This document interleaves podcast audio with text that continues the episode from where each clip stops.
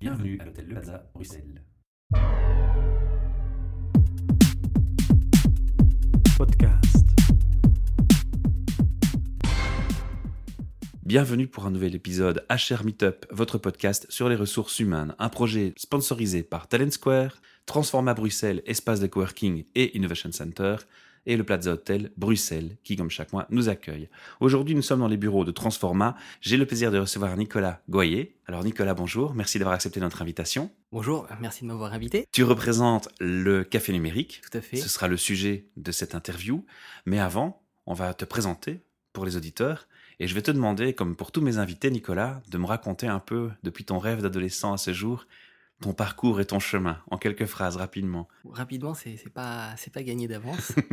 C'était un peu tortueux en fait. Je savais pas bien dès le départ vers quelle direction je voulais aller. Enfin, j'ai été à l'école en France. Ça a commencé plus ou moins au CM1. J'avais un super instit. On a, on a commencé un peu à, à étudier les ordinateurs, l'électricité, l'électronique, euh, les LED, les choses comme ça. Et là, j'ai très vite accroché et ça avait un goût de trop peu parce que c'était un petit moment dans l'année où on a étudié la technologie dans, dans la matière euh, science.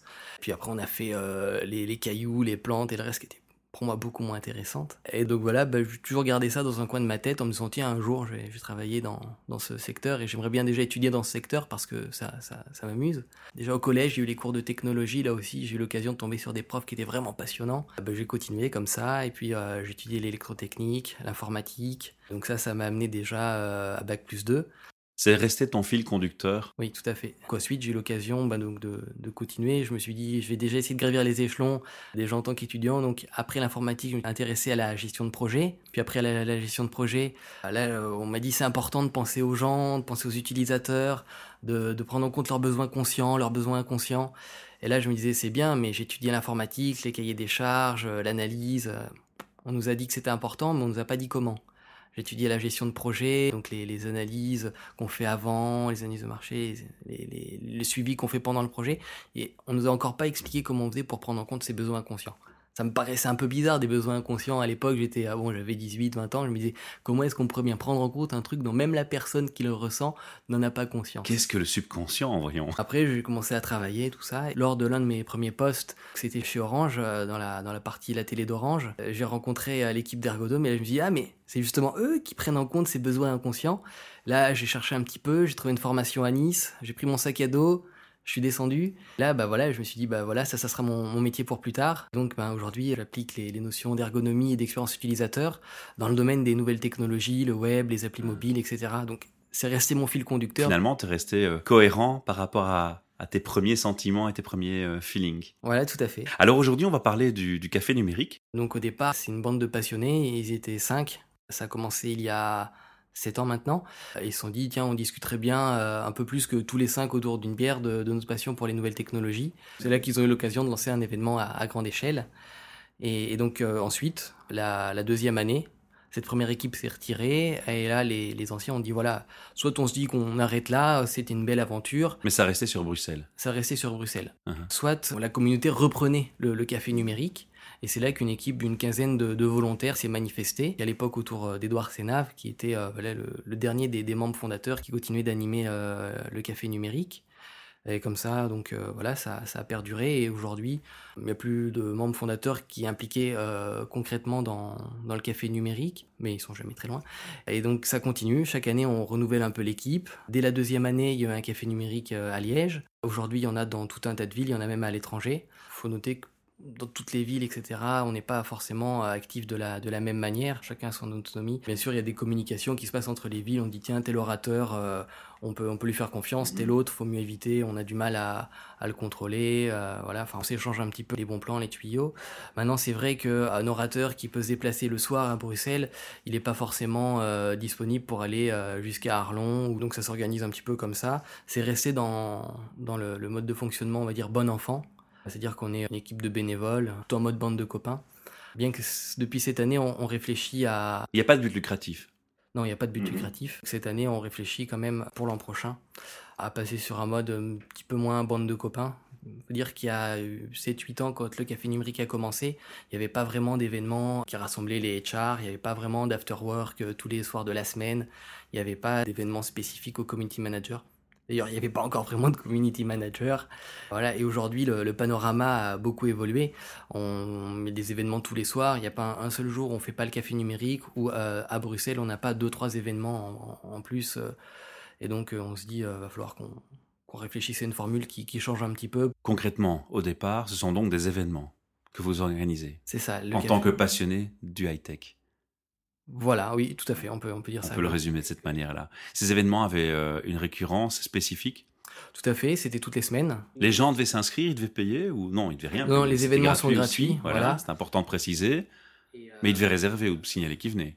Pas forcément. Au, départ, non. Euh, et plus récemment, donc oui, on utilise des systèmes d'inscription pour savoir un petit peu combien de gens viendront. Oui, l'idée c'est que voilà, euh, qui veut vient. Et souvent, les, les, les gens qui s'inscrivent sont pas forcément ceux qui viennent. On sait que voilà, on est entre 50 et 80% euh, de présence. On sait que si on contrôlait les, les inscriptions à l'entrée, on aurait euh, plus de 80% des gens qui viennent, qui sont pas inscrits, et sans doute plus de 80% des gens inscrits qui viennent pas mais euh, les, statistiques sont fiables. Alors, je sais que vous, vous travaillez aussi parfois avec Transforma Bruxelles, je me trompe? Tout à fait. Il y a deux ans, nous avions élu domicile en quelque sorte chez Transforma lorsqu'ils étaient à Boisfort, dans, dans, les anciens locaux du clubhouse de, de Solvay. C'était vraiment un lieu d'exception. Aujourd'hui, nous sommes redevenus itinérants. Nous avons fait quelques épisodes chez Transforma en, début de saison. Mhm. Maintenant, c'est vrai que le public a quelques difficultés à, rallier euh, l'emplacement en transport en commun. Et ça, c'est vraiment un des, critères auxquels on, fait, euh, on doit faire attention. Et donc, on privilégie les, lieux euh, accessibles en métro. Alors, le public qui fréquente vos soirées, c'est un public qui est fidèle, qui est abonné. Vous retrouvez les mêmes têtes ou c'est c'est quel pourcentage de, surprises et de nouvelles personnes? Ça dépend vraiment des, périodes. Je dirais qu'il y a un moment, on était quasiment à 50% de, gens qui reviennent et 50% de, nouvelles têtes. Plus récemment, on va dire après les, événements de Bruxelles, là on était sans doute plutôt à 80% de, nouvelles têtes. C'est des événements qui ont eu un gros impact sur notre fréquentation. Euh, je dirais qu'aujourd'hui on n'a pas encore atteint la situation d'avant. Mais on y revient tout doucement, quoi. Voilà, tout doucement. Alors concrètement, dans la pratique, euh, il y a un sujet qui est annoncé spécifique par soirée? C'est ça, il y a un sujet par soirée. On essaie de se renouveler, de pas traiter deux fois le même sujet dans la uh-huh. saison. Tu as parlé tout à l'heure des chars, on a un peu échangé entre nous. Et donc, ça m'a interpellé aussi. Je me dis, tiens, est-ce que vous faites des événements qui sont liés aussi au domaine RH ou... Eh ben, on aurait dû. On aurait dû en faire un. Il était planifié le jour euh, de l'attentat de, de, Zaventem. Ah, c'est ça. Parce que j'ai vu circuler une info dans ce sens et je me dis, mais tiens, j'ai quand même pas rêvé. Tout à fait. Pour l'anecdote macabre, on va dire, nos orateurs avaient leur bureau juste au-dessus de la station métro Malbec. Ils sont tous en bonne santé, mais euh, voilà, sur le coup, ça n'est pas forcément dans, dans, une, euh, dans un état d'esprit propice à, à venir euh, échanger autour d'une de, d'une passion. On n'abandonne pas l'idée, on va sans doute replanifier ça l'an prochain. On a aussi eu des contacts avec les gens de, de LinkedIn qui se montraient intéressés pour venir participer à un café numérique. On s'est dit voilà, c'est une bonne idée de les faire participer autour de tout ce qui est ressources humaines, recrutement, etc.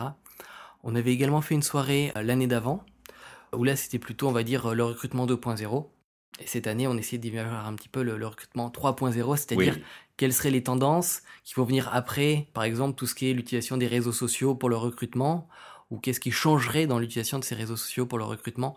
Donc voilà, là, c'était vraiment une soirée qu'on prévoyait comme euh, prospective. Est-ce qu'on peut dire qu'il restera toujours et malgré tout un lien vers les technologies? Tout à fait. En fait, on a deux, deux approches. Soit on parle d'un sujet de technologie et on le traite sous l'angle du phénomène de société, soit on traite un phénomène de société sous l'angle euh, des nouvelles technologies. C'est par exemple euh, comme ça qu'on a abordé euh, les, les ASBL. A priori, les ASBL, ça n'a rien de technologique. Donc, lorsqu'on a fait une soirée sur les ASBL, on s'est intéressé aux solutions web. Qui leur rendent service. Voilà, c'est tout à fait. On a cette interview qui se passe maintenant. Nous sommes le, 10 mai. On va, on va publier un peu, un peu plus tard dans, dans, dans, les mois de vacances. En fait, il y a un délai avant la publication. Mais est-ce que tu peux nous, déjà nous dire un peu quels sont les, les prochains euh, sujets qui vont être, euh, qui vont être abordés? Ou c'est des choses que vous décidez quand même assez tardivement ou vous planifiez sur une année ou? Comment vous fonctionnez dans ce cas-là? Jusqu'à maintenant, les deux, trois dernières années, on essayait de planifier sur l'année ou par période de six mois. Donc là, on pouvait parler très longtemps à l'avance des, sujets. Là, maintenant, on a fini la saison. On a fini un peu plus tôt que d'habitude. Généralement, on finit fin juin. Là, on s'est dit, voilà, euh, on, a un gros chantier pour l'an prochain. C'est de réfléchir sur une formule qui, s'adapte un peu au changement d'environnement. Donc ça recommence en septembre. Ça recommencera en septembre. C'est année, année comme les années scolaires. Tout à fait. D'accord. Et euh, là, on n'a pas encore trop planifié les sujets. On est surtout en train de réfléchir à euh, comment nous organiser l'an prochain. On va sans doute changer la fréquence dont on parlait, de un café numérique par semaine. On va sans doute passer à un café numérique par mois, avec très certainement aussi voilà peut-être une montée en gamme. On va travailler par exemple sur euh, la gratuité des, boissons, avoir un, vrai catering systématique lors de chacun des événements, des, choses comme ça. Je parle toujours pas des sujets, mais c'est très certainement aussi qu'on va établir encore une fois domicile à l'année dans une, dans une salle spécifique, qui n'est pas encore déterminée, ça, faut qu'on faut qu'on trouve le meilleur secteur. Donc il y a des choses en préparation. Tout à fait, il y a beaucoup de choses en préparation, mais c'est vraiment les, les prémices. Hein. Généralement, on travaille là-dessus juillet-août. Hein? Donc là, on a pris un peu d'avance, on est encore en juin, mais du coup, on n'est pas vraiment avancé. D'accord. Alors, il y a une question que je t'ai posée tantôt, finalement, on, l'a un peu post-posée. C'est quel est ton rôle euh, au sein du café numérique et puis qui y a-t-il d'autres dans le groupe qui, qui décide, qui organise? Est-ce qu'on peut en parler? Euh, Bien sûr, on peut en parler. Officiellement, j'ai le, titre de président du Café Numérique. De président, on va dire, il n'y a que le titre. C'est parce que c'est une ASBL peut-être C'est pas encore une ASBL. On y travaille. Ça, ça fait partie aussi des, changements, je pense, euh, qui, euh, qui vont venir peut-être pour l'an prochain. questionnement. Au-delà du questionnement, ça fait un moment qu'on en parle. Et à chaque fois, on repousse l'échéance parce qu'on se dit, tant qu'on n'a pas une plus-value à passer en ASBL, on s'épargne du travail à rester en, association de, de fait. Donc voilà, c'est pour ça. Mais là, on se dit, si on veut pouvoir offrir le catering, etc., va falloir qu'on puisse recevoir du sponsoring. Pour ça, il nous faudra une forme juridique. L'ASBL est, est tout trouvé puisque, comme je le disais, on n'a on pas de, but commercial derrière. Euh, et c'est aussi euh, plus proche de la philosophie. Il y, a, il y a bien des années, déjà, on avait un peu réfléchi sur euh, une charte des cafés numériques. Et voilà, ça fait partie des rares éléments qui faisaient partie du, fondement, la gratuité des événements, la notion de, non-but lucratif, etc. Donc voilà, on, on va tendre vers ça. Alors, qu'y a-t-il d'autre dans, l'organisation? Alors, c'est une organisation à géométrie variable. Chacun donne un petit peu le, temps dont, il dispose. Il y a tout un tas de personnes, on va dire que je ne vais pas pouvoir citer tous les gens. On, les salue au passage. Oui, tout à fait. Euh, par exemple, si je pense à une personne, euh, c'est Axel Mine qui, chaque année, depuis 2-3 euh, ans, nous aide à organiser un café numérique qui tourne autour de, l'alimentation.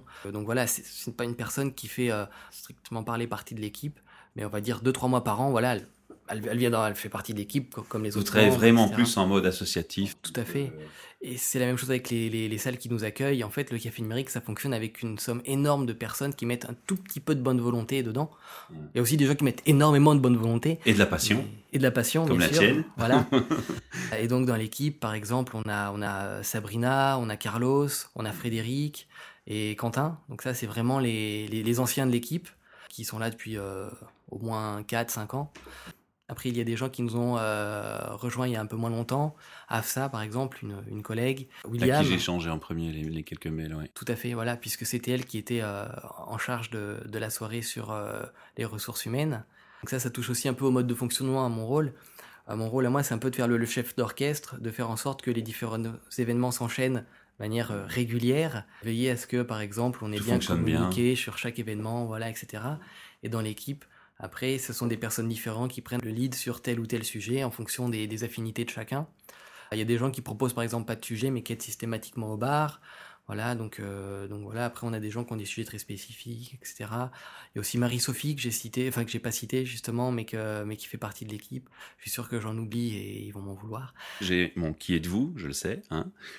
on sait de quoi on parle, du café numérique, on sait comment vous fonctionnez, on a expliqué le pourquoi. On a pas pu préciser vraiment où, parce qu'en fait, le, la problématique ici, c'est le lieu, il change tout le temps. Ce que je propose de faire pour euh, les auditeurs, qui puissent compléter leurs informations en allant sur votre site web, et par le biais, ils auront les adresses des prochains événements, j'imagine. Tout à fait. Alors, quelle est l'adresse du site internet?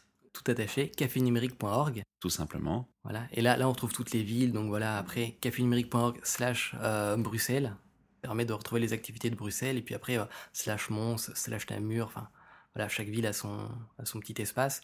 Mais sur la page d'accueil, on retrouve les trois prochains événements, toutes villes confondues. Alors, ça mène à une continuité de cette question sur le où. Est-ce que vous organisez des, des événements inter-cafés numériques? Je veux dire, entre plusieurs cafés numériques Non, pas aujourd'hui. Pas ah, aujourd'hui. Mais ce serait une idée à développer.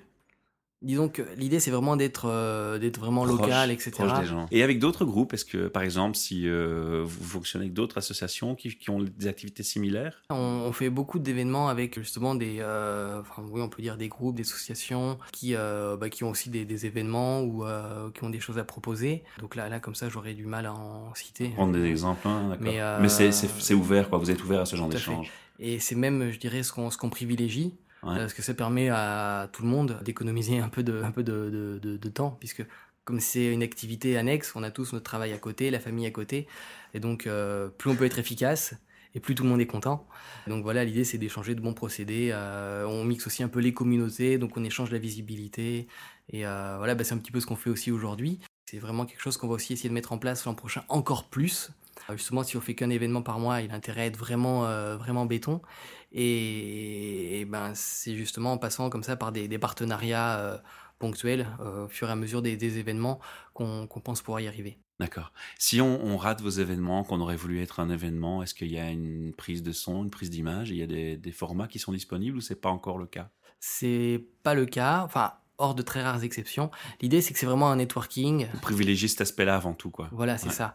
Et donc, si on l'a raté, on peut toujours venir boire une bière la semaine suivante. Euh, voilà. Ce qu'on essaie de faire, c'est de mettre en ligne les PowerPoint des participants quand il y en a, mais il n'y en a pas toujours. Mais vraiment, l'idée, c'est de, de, faire des événements. Notre format, c'est en général 3 fois 20 minutes. Donc chaque intervenant a 20 minutes. Donc là, on rentre pas dans le détail. Quelqu'un qui aurait raté une soirée, il regarde un peu les tweets qui sont passés, il passe 20 euh, minutes sur Google, il peut en apprendre autant qu'en venant à un café numérique. On n'a pas vocation à faire de la formation. Mais par contre, il va rater le côté networking et, prise de contact avec des gens, des gens intéressants. Voilà, c'est ça. Et ça, c'est difficile. Mais c'est la de, clé. Voilà. Et ça, malheureusement, on peut pas le retranscrire sur une page, sur une page difficile. web. Nicolas, j'ai maintenant euh, trois questions typiquement RH pour toi, je t'avais un peu prévenu de la chose, je vais te demander de me donner ta définition d'un RH ou d'une RH, bien entendu, en fonction de, ton parcours et de tes propres expériences et de tes propres observations. Si je pense vraiment euh, de façon égocentrée, le RH, c'est la personne qui trouve mon prochain travail. C'est la personne qui va, qui va mettre en relation euh, un candidat et un, et, un, et un, potentiel employeur. Dans les processus, dans les attitudes ou les règles ou les, les choses qui se font, généralement dans le secteur RH, dans, dans les entreprises. Est-ce que tu as observé des choses où tu t'es dit, waouh, ça j'aime bien cette approche?